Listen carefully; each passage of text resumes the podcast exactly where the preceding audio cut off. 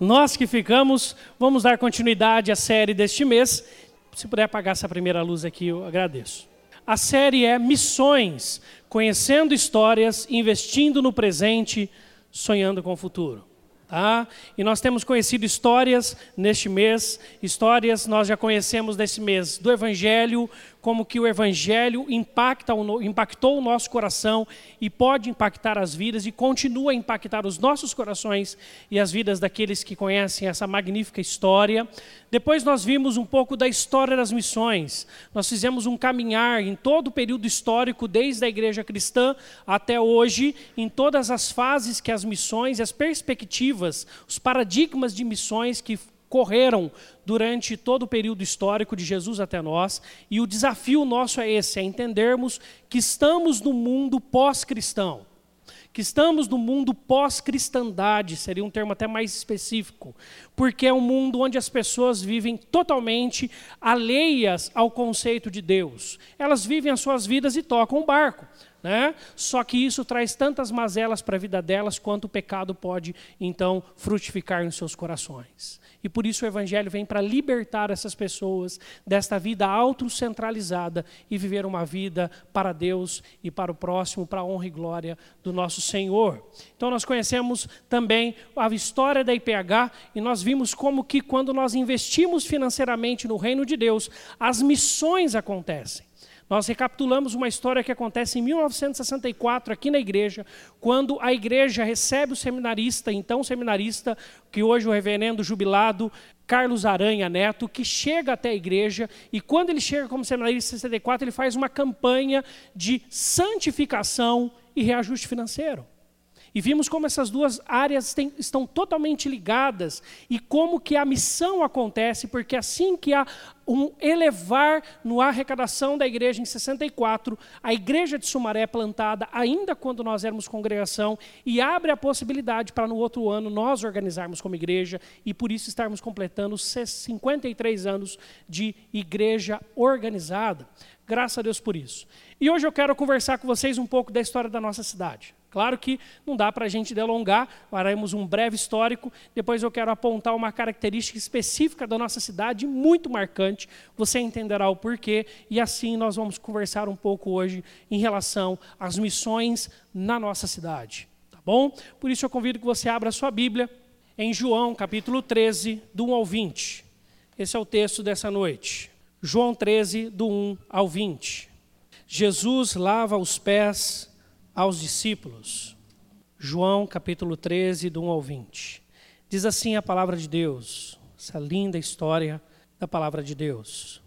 Ora, antes da festa da Páscoa, sabendo Jesus que era chegada a sua hora de passar deste mundo para o Pai, tendo amado os seus que estavam no mundo, amou-os até o fim.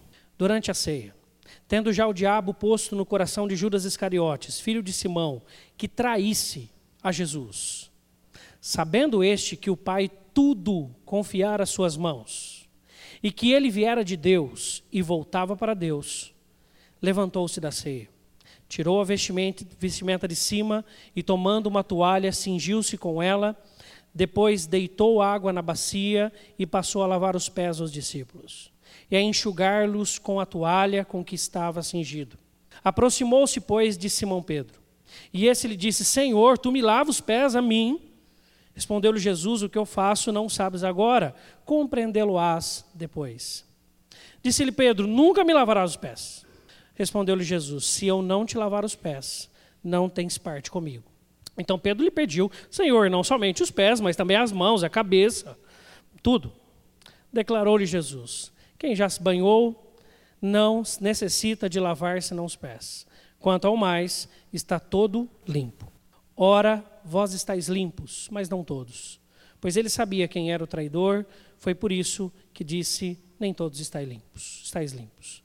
Depois de lhes ter lavado os pés, tomou as vestes e, voltando à mesa, perguntou-lhes: Compreendeis o que vos fiz?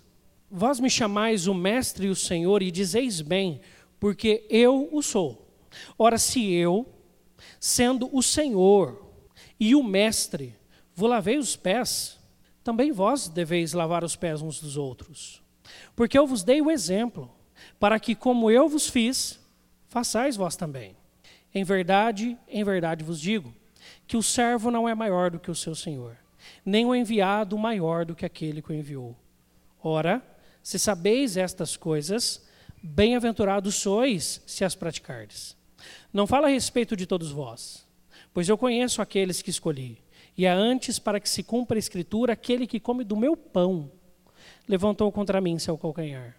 Desde já vos digo, antes que aconteça, para que quando acontecer creiais que eu sou. Em verdade, em verdade vos digo: quem recebe aquele que eu enviar, a mim me recebe. E quem me recebe, recebe aquele que me enviou. Vamos orar? Senhor, nós te louvamos porque o Senhor nos enviou. Nós te louvamos porque a nossa vida tem um propósito. Nós te louvamos porque a nossa vida tem sentido. E o sentido da nossa vida, como temos visto neste mês, está em cumprirmos a missão do Senhor para nós. Senhor, ensina-nos o tamanho desta missão também na perspectiva do serviço. Ensina-nos, Deus, a servir esta cidade com fidelidade. Ensina-nos, Deus, que nós não podemos fazer isso, mas que pela ação do teu filho Jesus nós podemos fazer. Ensina-nos, Deus, e envia-nos e para isso, que o teu Espírito fale aos nossos corações. Humildemente nós pedimos isso, crendo que Ele pode transformar-nos para a honra e glória do Senhor, cada dia mais parecidos com o teu Filho Jesus. Forma em nós a Cristo. e nele oramos. Amém. Hoje nós vamos falar um pouco sobre Hortolândia. Quantos nasceram em Hortolândia, ou como diria o seu Lucas, eu sou jacubense, diz o seu Lucas. Né? Ele fala, eu nasci em Jacuba, não nasci em Hortolândia. Quantos nasceram em Hortolândia? Levante uma de suas mãos. Rosana, Sônia, Farid, Ingrid. Quantos não nasceram em Hortolândia? Levanta a mão. Tamo junto. Tamo junto nessa daí. Quantos não nasceram na região metropolitana de Campinas? Levante uma das mãos pelo menos metade do nosso grupo. Legal. Queridos, essa daqui é Hortolândia. Você vê aqui Hortolândia bem no meiozinho da região metropolitana de Campinas, e ela de fato é a menor cidade em termos geográficos, tá, de distância, é a menor cidade da nossa região metropolitana, e ela fica aqui entre Sumaré, Montemor, Campinas, Paulínia, Nova Odessa, Limeira, outras cidades mais que são muito importantes, por mais que Limeira está para fora ali, né, mas também muito importante aqui na nossa região. Tá? E Hortolândia, você sabe, você não nasceu aqui, por que será? Nós vamos ver isso daqui um pouco mais à frente. Mas antes disso, eu queria só que você conhecesse um pouco, claro, né? não dá para a gente é, gastar e investir todo o nosso tempo na história, mas dá para nós termos uma, uma ideia de como tudo surgiu. Os primeiros capítulos da história de Hortolândia têm início entre os séculos 18 e 19, mais certo, final do século 18, né? quase o século XIX. E começou aqui com o cultivo de café e algodão nas terras, que à época eram conhecidas como bairro Jacuba. E Jacuba, por quê? Porque era um espaço onde as pessoas transitavam de uma cidade para outra e os romeiros que por aqui passavam recebiam aqui uma comida característica, que era um pirão feito com uma farinha, junto com cachaça, junto com açúcar, junto com algumas outras componentes, e por isso esse pirão chamava-se Jacuba. Tá? E por isso nós temos esse conhecido nome Jacuba. Se você não sabia, agora você sabe porque é do Jacube. Ainda o nosso rio leva, ainda é nosso grande rio, né? enorme. Dá nem para ver de uma margem, mas não, não, nosso rio, nosso rio. Né? Leva o nome de Jacuba. Ah, em 1872, com a inauguração da estação ferroviária de Campinas, o local passa a integrar então o caminho dos trens. E a estação Jacuba só vem depois, sendo instalada em 1917. Por isso que tudo que você entende de Hortolândia, por isso que nós estamos no centro de Hortolândia, tá bom? Nós somos uma igreja que está no centro de Hortolândia. Você pegar as fotos antigas, toda foto que bate lá de baixo para cá parece nossa igreja.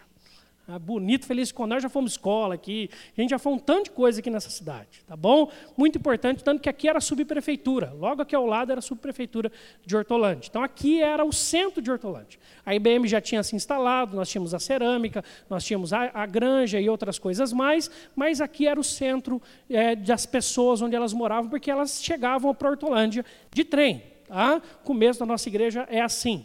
Em 1947 surge o primeiro loteamento, Parque Hortolândia, pertencente a João Hortolã.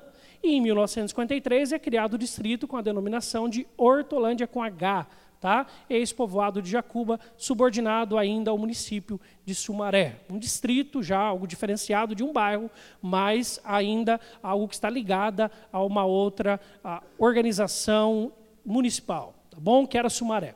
E, em 19 de maio de 1991, é elevado à categoria de município com a denominação de Hortolândia. E agora, em 2018, nós completamos, estamos velhos, hein? Que cidade velha! Há 26 anos, gente. Quem tem mais de 26 anos, levanta a mão aqui. Ah, pode levantar. Amém. Tem gente que falava assim, dava tudo para não levantar essa mão agora. Amém também. Mas quase todos nós somos mais velhos que a nossa cidade. Onde você vive. Quantos vivem em Hortolândia aqui? Levanta a mão. Todo mundo? Pode ser que tenha alguém de fora aqui, pode ser que mora em Sumaré. Renato ainda. Não, Renato já está aqui, né? Renato já, mudou. Renato morava em Sumaré, agora mudou para Hortolândia. Queridos, essa é a nossa cidade. Mas nesses 26 anos, Hortolândia, você vivenciou isso. Eu estou há 22 anos de Hortolândia, conheço ela aí em boa parte da sua história emancipada. É, nesses 22 anos, eu vi Hortolândia mudar drasticamente. Saiu de uma cidade é, que não, já não era rural, quase que nunca foi, na verdade. Sempre teve muita indústria, a, a, organização urbana foi muito rápida aqui, mas era uma cidade de interior de verdade. Quantos aqui comiam lanche no Gaspar? Levanta a mão. Quem nunca achou maravilhoso aquele atendimento do Gaspar? Quer um lanche? Tá bom, que sabor? Vai comer ou vai levar? Ah, vai levar? Não, não tem sacolinha hoje não. Ah, Gaspar, uma delícia o lanche do Gaspar. Tá? Não estou falando mal dele não. Mas era maravilhoso comer lanche do Gaspar, se você não sabe. Ele ainda atende, né? Está ali para cima, né? O Gaspar ainda atende, vai lá, come o lanche do Gaspar. É história de Hortolândia ali, tá bom? Você vai conhecer muita coisa de Hortolândia ali.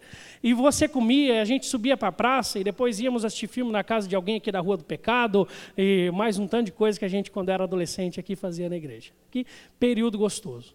Só que agora, quando você. E eu, e eu pensei por essa realidade, quando eu cheguei em 2000, na, ali no Magalhães, era interessante. Eu, eu cheguei de Campinas, quando eu estava na sétima série, cursando a sexta série, na verdade. Eu cheguei de Campinas para cá, para Hortolândia. Eu estava cursando a sexta série. E aí, a sexta, sétima e oitava que eu cursei, eu ainda cursei em Campinas, Orozimbo Maia, ali entre Andar de Neves e a Benjamin Constant, aquela esquina. Ali foi onde eu estudei. Então, quando eu vim estudar Hortolândia, foi no meu ensino médio, eu passei no vestibulinho ali DETEC, e, e eu achei interessantíssimo, porque todo mundo da classe se conhecia. Porque todo mundo tinha estudado aonde? No Manuel?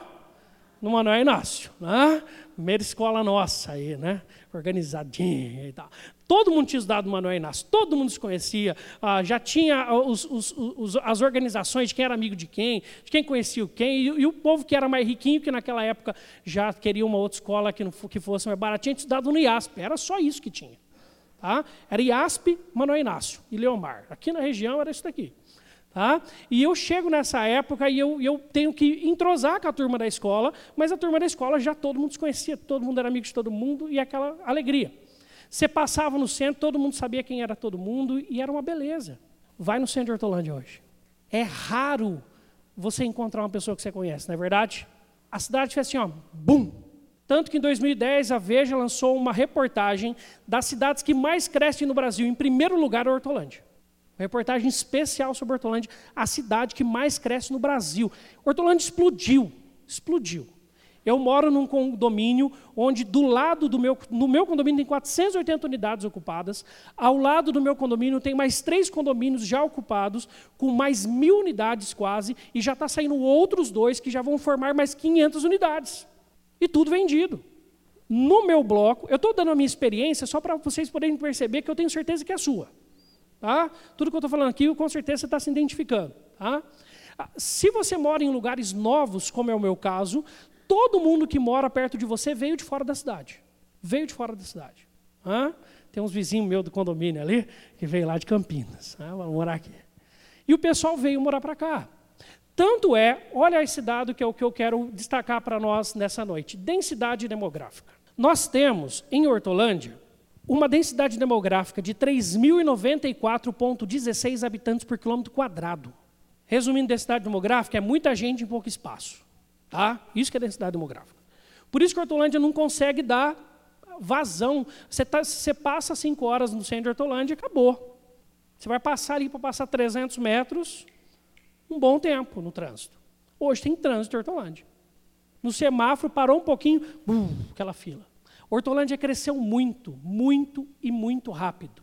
Tá? É uma cidade muito nova para tudo o que aconteceu aqui na nossa cidade. Um, para você ter uma noção, em termos de densidade demográfica, nesse dado, nós somos a primeira dos 16 municípios da região metropolitana de Campinas.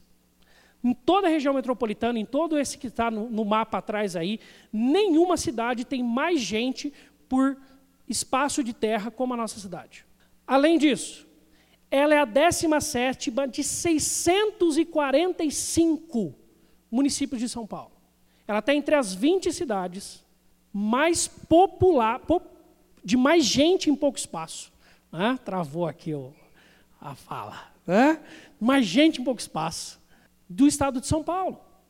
E preste atenção, ela é a 35 do Brasil, de 5.570 municípios. Por isso que você não enxerga mais ninguém. Por isso que você vai no shopping e você não reconhece ninguém. Nem que trabalha nas lojas, nem que anda no corredor. É raro eu encontrar gente da igreja no centro. É raríssimo, raríssimo. Há um tempo atrás era todo mundo, era todo mundo, todo mundo se conhecia. Quem tem essa impressão aqui que vai no centro e não reconhece mais ninguém, levanta uma de suas mãos. Tá? O restante não vai no centro. Tá? Por isso que não tem essa impressão. O resto, chegou em Hortolândia faz tão pouco tempo que só chega, vai para o serviço, volta, vai para o serviço, volta, vai para a igreja, vai para o serviço, volta, vem para a igreja. Não para lá ainda está vivendo em outra cidade. Faz todos os negócios em outras. Tem muita gente assim. Muita gente, pouco espaço. A pergunta que eu quero fazer para você é, e eu já dou a resposta aí, por que, o que as pessoas estão buscando em Hortolândia? As duas respostas que nós sabemos é uma residência mais barata do que na cidade onde trabalham. Essa foi a história de Hortolândia. Tá? De um tempo para cá mudou um pouco. Tá no segundo item aí, uma melhor colocação profissional. Mas, no começo de Hortolândia, nós éramos uma cidade dormitório. Todo mundo morava aqui para trabalhar em Paulínia, para trabalhar em Campinas, para trabalhar em Sumaré, para trabalhar em outras cidades. Tá? Porque era muito mais barato você comprar uma casa aqui. Meu pai, na época, comprou uma casa de três quartos, enorme, mais de 100 metros quadrados, por 37 mil reais. Aqui, ó, no Vila Real. 37 mil reais. Isso não existe. E não existia já em Campinas, não existia nas outras cidades. Tá? E agora, claro que ainda é muito caro, mas ainda é mais barato do que Campinas.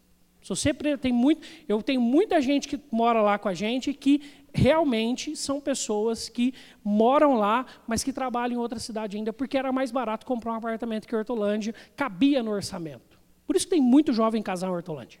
Tá? É gente que está começando aí a vida. Você vai lá no Vila Flora, é só jovem casal. Você vai lá onde eu, só jovem casal. Está começando a engrenar a vida, não tem tanto dinheiro para investir, pum, compra um apartamentinho. Vai pagar mais 30 anos, graças a Deus. Ah, junto nesses daí, eu sou desse. É um pouquinho menos, mas vai bastantes anos aí para a gente, é. Bastante tempo para a gente terminar a, a, o pagamento lá. Né? E aí, nós vemos uma cidade que ainda as pessoas vêm para cá para isso. Aluguel ainda é mais barato, por aí vai. Mas também existe uma segunda turma, que é são pessoas que vinham já para Hortolândia há muito tempo, já vinham para trabalhar nas grandes empresas, porque Hortolândia ainda não tinha, a princípio, profissionais qualificados, pessoas de alto nível profissional, então muitas pessoas vinham de fora trabalhar aqui em Hortolândia. E aí essas pessoas agora, com o surgimento dos grandes condomínios fechados de casas, começaram a comprar casas aqui, apartamentos aqui e vieram morar aqui. Então nós temos cada vez mais pessoas vindo para Hortolândia, seja para poder ter uma residência mais barata e trabalhar em Campinas ou na região, seja para poder morar aqui, trabalhar mais, morar na mesma cidade da onde trabalha. Tá? Isso é Hortolândia hoje. Agora eu vou fazer a pergunta de novo para você ter essa noção. Quantos não nasceram em Hortolândia? Levante a mão. Entendeu esse êxodo para cá? É grande, é grande. Eu contei que foi, foram cinco pessoas que falaram: Eu nasci em Hortolândia. Eu nasci em Hortolândia. Por isso que é importante nós pensarmos o seguinte: do que as pessoas sentem mais falta em Hortolândia? Se nós queremos olhar para a nossa cidade, se nós queremos evangelizar a nossa cidade, se nós queremos nos preocupar com os nossos vizinhos, nós precisamos perguntar o que é mais importante, o que eles sentem mais falta por terem que fazer esse êxodo lá da cidade deles para morar aqui. Sabe do que eles sentem mais falta? Família. Fazer outra pergunta. Esse é um número menor, porque tem alguns que já conseguiram trazer toda a família para cá. Mas quantos, sempre, quantos aqui, sempre que dá, você dá uma escapadinha, vai visitar a família, porque a família mora longe, levanta uma das mãos. 60% dos que estão aqui.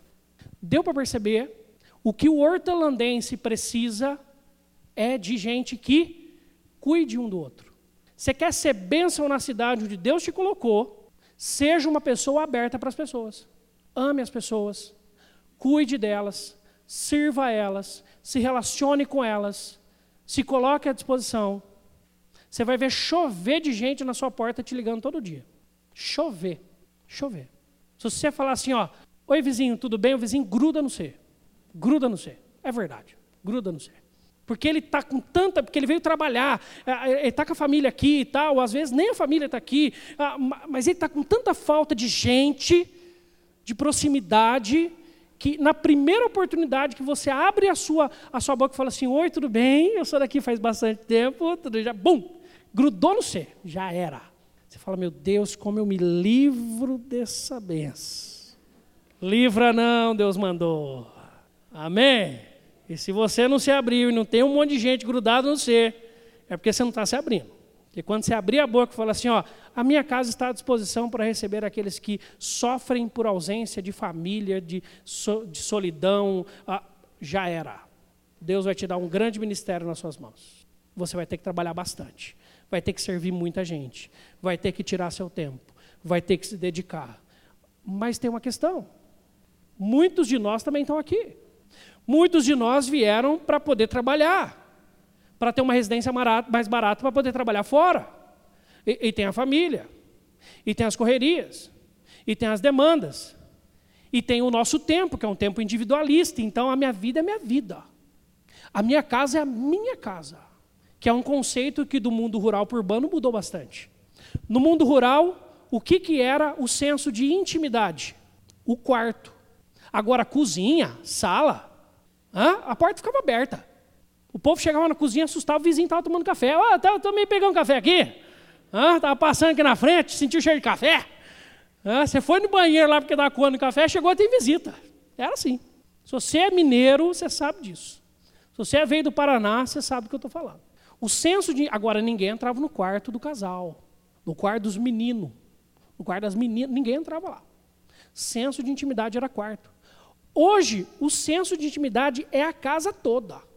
Ninguém leva ninguém para dentro de casa se não gostar. Muito, muito. Você fala assim, vamos sair, a pessoa fala assim, legal, que restaurante? É assim que a pessoa te fala. Que restaurante que a gente vai? Não, vamos lá. Não, não, eh, não, não. Deixa. Restaurante. Eu tenho um restaurante, eu pago, a pessoa até paga a conta. Dica para você ganhar o almoço. A pessoa fala, eu pago a conta, vamos lá em casa não. Aí você ganha um almoço. Ah, benção de Deus na sua vida. É assim o senso de intimidade no meio urbano são é a casa inteira. Você fecha a sua casa e você quer andar com pijama na casa inteira, que a casa é tua. Coloca aquele canção fake dói e vai andar na casa. Mulher pega aquelas camisetas de vereador, ah, argudão, bota lá, vai andar na casa feliz quando Estou em casa. Ah, eu já uso social o dia inteiro. Tá. Aqui que é o meu lugar. Ah? E você vai querer se abrir para o seu vizinho. E aí a gente lê um texto desse e Jesus fala assim: Pois bem, eu lavei o pé deles, de vocês todos. Eu fiz o serviço do escravo menor. É o que cantamos: aquele que quiser ser o maior, seja o que sirva a todos. Eu fiz isso, faça você também. Aí a gente fala assim: não, essa palavra não é para mim, eu vim aqui buscar outra resposta. Ou a gente fala: o que Deus tem a ver comigo em relação a isso? Queridos, Jesus nos envia para amar os outros para amar os outros, a obedecer e servir. O chamado que Jesus faz nos versículos 13 e 15 desse texto são confrontadores. Vós me chamais o Mestre e o Senhor, e dizeis bem, porque eu sou. Ora, se eu, sendo o Senhor e o Mestre, vos lavei os pés, também vós deveis lavar os pés uns dos outros. Porque eu vos dei o exemplo. Mas eu não dei o exemplo para vocês simplesmente terem os pés lavados agora, mas para que, como eu vos fiz, façais vós também. Lá na frente, no versículo 35, esse versículo a gente não leu no texto. A gente vê uma recomendação que foi citada na administração, que é o seguinte: Nisto conhecerão todos que sois meus discípulos, se tiverdes amor uns aos outros. É nisso que nós nos destacamos do mundo individualista, egoísta que nós temos vivido, se nós amarmos uns aos outros. O que Jesus está mostrando ali é que ele amou, e por isso nós devemos amar, ao obedecer o Pai e ao servir o próximo. E eu te faço uma pergunta que eu fiz lá antes de nós passarmos a parte do louvor, na verdade, no momento da contrição, você parou para servir alguém essa semana, para além da sua casa, para além daqueles que usam o pijamão lá dentro da sua casa, esse mês, esse ano, a sua casa está aberta, você tem investido um tempo da sua semana para poder cuidar dos seus vizinhos, para convidar pessoas para estar na sua casa, para ir até pessoas, para cuidar de outras pessoas. Você tem feito isso? Pode ser que você, no seu coração, e eu, no meu coração, possamos falar assim, não da forma que deveria, não dessa forma que Jesus falou. Nós não conseguimos fazer o que Jesus fez. As nossas prioridades, as nossas demandas, os nossos sonhos tomam um tamanho tão grande no nosso coração que nos afastam da missão de Deus, de cuidar dos outros. E às vezes nós nos limitamos àquilo que nós fazemos na correria, a qualquer forma de cuidarmos de alguém em meio à correria. O quanto você tem cuidado de alguém. Nós não somos capazes de fazer o que Jesus fez, porque nós também somos egoístas. Se você ler o texto e depois se você ler também o restante, quando nós lemos o texto, quer dizer, e depois você em casa lê o restante, você vai ver dois personagens ali. Um é Judas Iscariotes, que mais preocupado do que com Jesus e com os outros discípulos que poderiam sofrer, ele está mais interessado no bolso dele. Então ele tem que correr atrás do bolso dele. Porque às vezes a gente olha para Judas Iscariotes e parece uma figura tão distante de nós, porque ele traiu Jesus, traiu a missão, traiu aquele que andou três anos do lado dele. Quem tem mais de três anos na igreja, levante uma das mãos. Será que nós também não estamos correndo só atrás do nosso bolso? Judas não é tão distante de nós assim. Tem um outro personagem no texto, Pedro. E Pedro é engraçadíssimo. Para mim, é a pessoa mais engraçada do Novo Testamento. Jesus está ali lavando os pés dos discípulos e tal, e, e num certo momento, ele chega em Pedro. E Pedro fala assim: Não, Jesus, parou com esse negócio aí. com todo respeito ao Senhor, para com isso. O Senhor é demais para lavar os meus pés. Isso é um serviço do empregado. Para aí a gente chama. Se o senhor não entendeu, a gente, a gente tem quem faça isso. É o empregado mais raso da casa, porque toca os pés, e para os judeus os pés são algo a, a, totalmente deplorável, porque toca a sujeira do mundo. Por isso precisa ser lavado quando entra na presença da casa, de Deus e outros ambientes. E aí Pedro fala assim: não. Aí Jesus fala assim: se eu não fizer, você não tem parte comigo. Aí Pedro já muda o discurso. Ah, então lava a cabeça, lava, lava, lava tudo, né? joga água por cima, faz um batismo de imersão, sei lá. Ah? Porque ele foi batizado por aspersão, Pedro, viu? Depois a gente discute sobre isso. Mas vamos lá. E aí ele fala isso para Jesus, e Jesus fala assim: não, só os pés. É só o menor. É só o menos importante. É só aquilo que nenhum de vocês está disposto a fazer pelo outro. Eu vou lavar. Ele lava os pés de Pedro, lava os pés dos outros. E aí ele fala assim: vocês entenderam?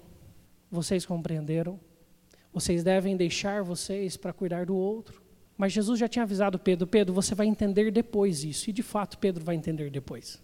Depois que Jesus morre, depois que Jesus ressuscita e chega nele e fala assim: Tu me amas, tu me amas, tu me amas. E aí ele arrebata o coração de Pedro. Aí Pedro começa a amar e servir os outros.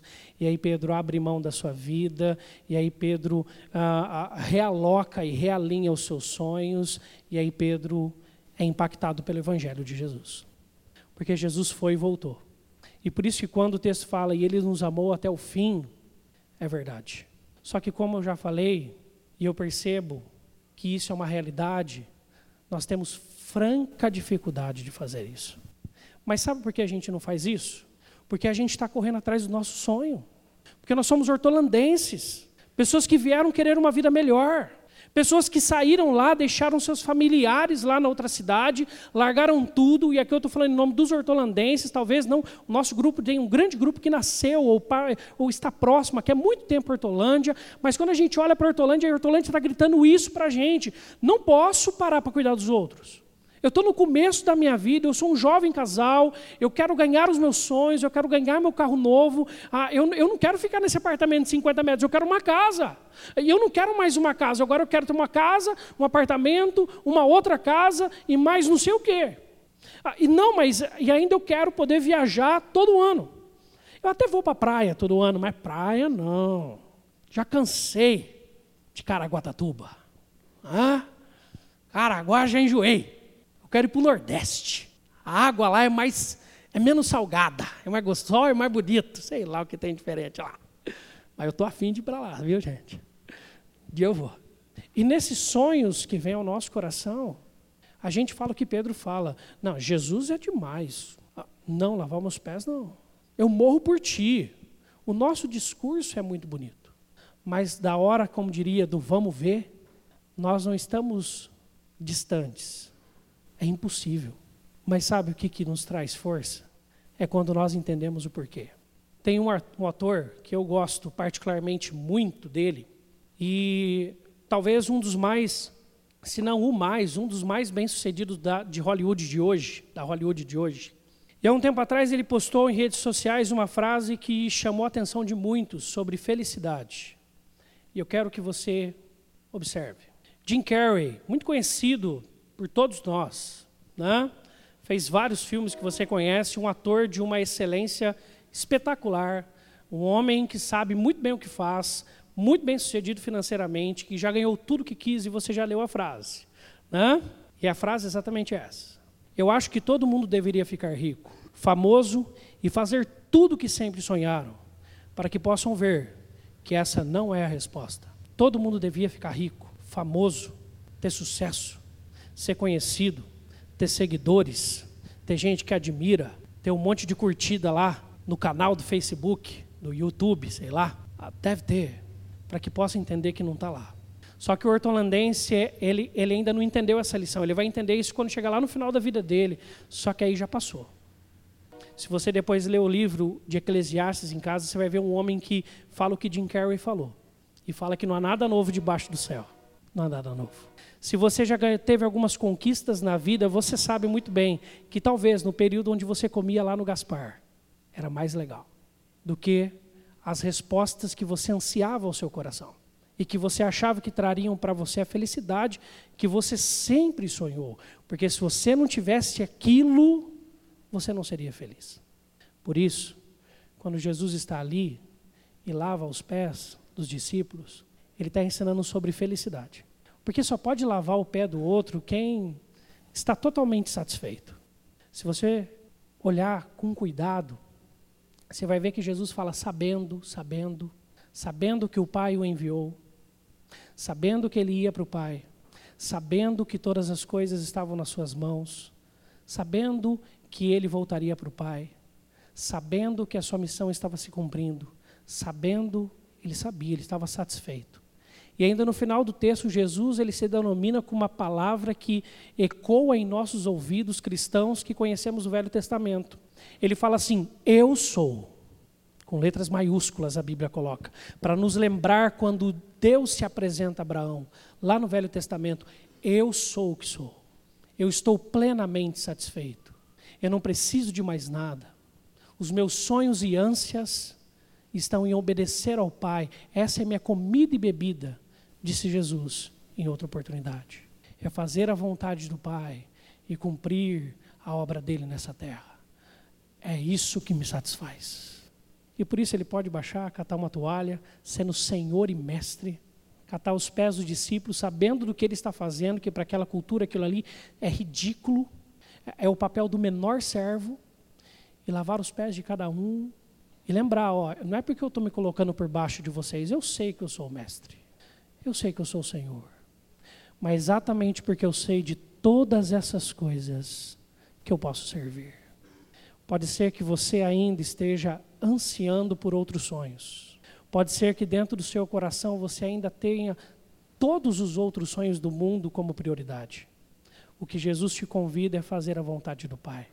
E o que ele mostra para nós, sendo homem, é que ele fez, e é possível.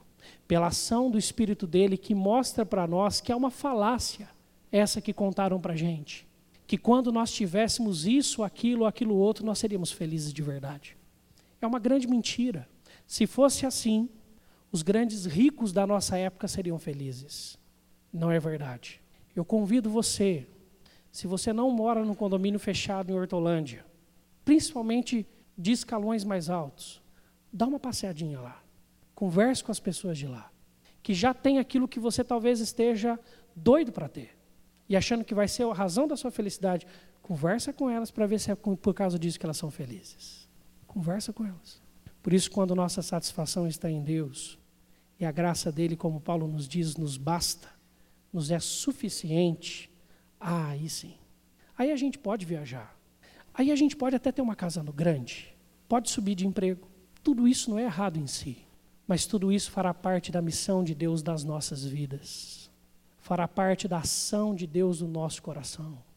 E aonde nós estivermos, nós entenderemos que fomos chamados por Deus para lá, ensinar as pessoas que é isso que o mundo diz que é realização e felicidade é uma grande mentira. Sabe qual que é o problema? A reação de alguns quando encaram que não estava naquilo lá a felicidade é a reação de Judas Iscariotes.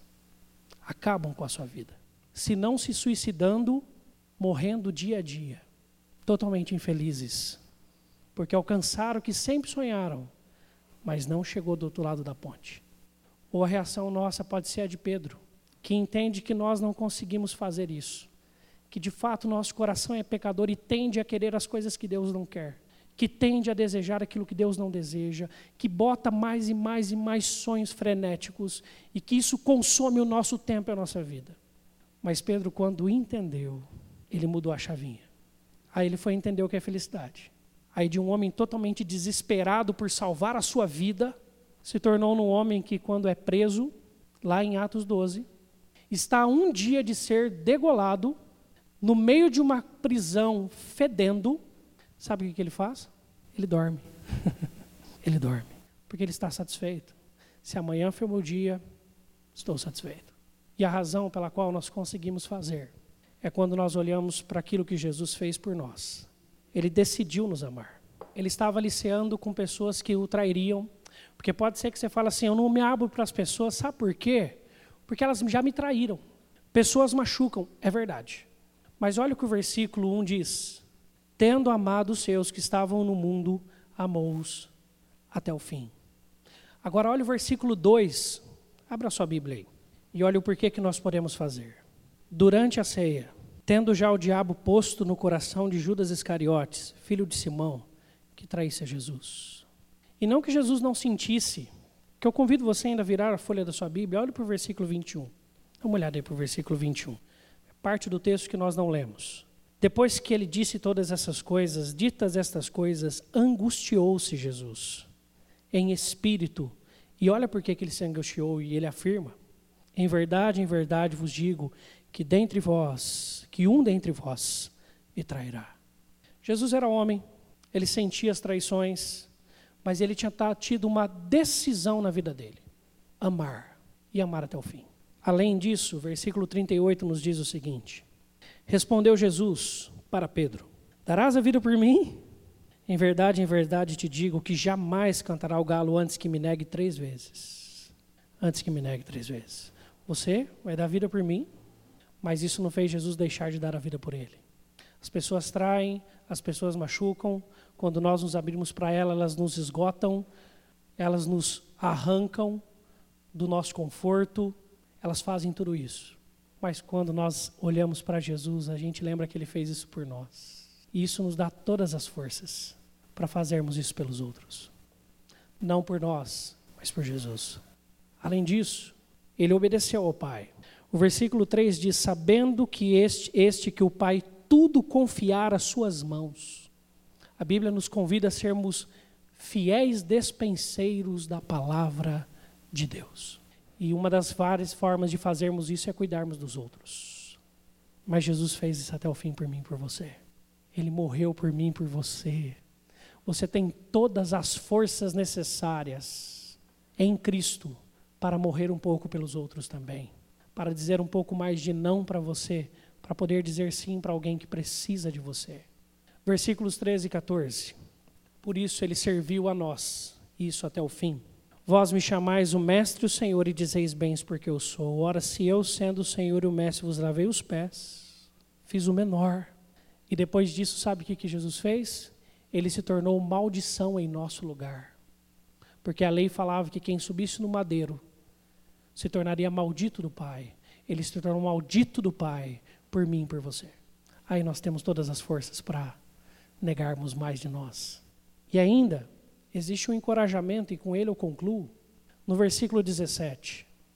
No meio de toda essa história, Jesus lança a seguinte afirmação para mim e para você, nos encorajando a vivermos mais pelos outros. Ora, se sabeis estas coisas, bem-aventurados sois se as praticardes. Felizes vocês serão se vocês praticarem. E você sabe muito bem, e eu sei muito bem, as coisas que realmente nos trouxeram a felicidade que tanto ansiamos é quando nós amamos, decidimos amar, obedecemos ao Pai e servimos alguém. Todas as vezes que nós fizemos isso, nós temos vivas memórias de como foi maravilhoso fazer aquilo. É ou não é verdade? Por isso, com essa música que eu quero passar agora para você, o convite para a sua felicidade verdadeira estará não em você realizar todos os seus sonhos, mas em você, de fato, amar ao próximo, amar a Deus e servir alguém. Porque eu aprendi a viver contente em toda e qualquer situação. Felicidade é o caminho, não é a chegada. Enquanto colocarmos a nossa felicidade no próximo passo, no próximo sonho, Enquanto estiver nessas coisas a nossa felicidade, nós não seremos felizes. Por isso, enquanto caminhamos, nós temos a possibilidade de ser felizes, e sendo felizes e satisfeitos, nós podemos fazer como Jesus, lavar os pés, servir alguém, dizer não para nós, porque se não der certo, não tem problema, nós já somos felizes. Jesus nos ensina isso, porque ele foi assim, obediente até a morte morte de cruz ah, pelo que está sentado à destra do Pai. Nele nós podemos dizer não para nós, e sim para o próximo, em obediência ao Pai, porque Ele nos amou e foi uma decisão. Decida amar mais as pessoas para ser realmente feliz. Vamos orar? Senhor, não foi fácil para o teu filho Jesus dizer não a todas as tentações, dizer não a, a discípulos que o desobedeciam dizer não a si mesmo para dizer sim a esses discípulos. Cuidar desses discípulos dia a dia, mesmo eles não entendendo. Continuar a ensiná-los como o Senhor faz com a gente. Mas o Senhor tinha decidido antes da fundação do mundo nos amar. Já estava decretado. E o teu filho então vem e humildemente, obedecendo ao Senhor, ó Pai, vive esta vida em nosso lugar. Vive para nós. E é só por isso que nós somos salvos porque o teu filho Jesus viveu por nós. E não só viveu, e não só nos ensinou a viver, é o que de fato é a felicidade, mas o Senhor também permitiu, enviou o teu filho para morrer, para que a tua justiça fosse suprida, satisfeita. E aí, com a tua ressurreição, com a ressurreição do teu filho Jesus, nós somos ressuscitados para uma vida nova para nascermos do Espírito e o Espírito nos conduzir em nossa vida e não nossos sonhos. E nós, nossas prioridades. Porque costumeiramente elas têm nos dado em nada. Em pequenos flashes de alegria que duram tão pouco quanto um raio de sol, que logo se esvai ao fim daquele dia. Mas quando nós aprendemos a andar ao teu lado, buscando nos ser parecidos com Jesus, sempre será um grande desafio abrirmos a nossa porta para o outro encontraremos pessoas que nos machucarão muitas e muitas vezes, mas poderemos continuar, Porque o que nós precisávamos já foi feito por nós em Jesus. Tudo que nós somos é por causa de Jesus. Tudo que temos é por causa de Jesus. E a nossa salvação eterna, muito maior do que essa vida terrena, já nos foi garantida por Jesus. Por isso nós podemos te obedecer, ó Pai.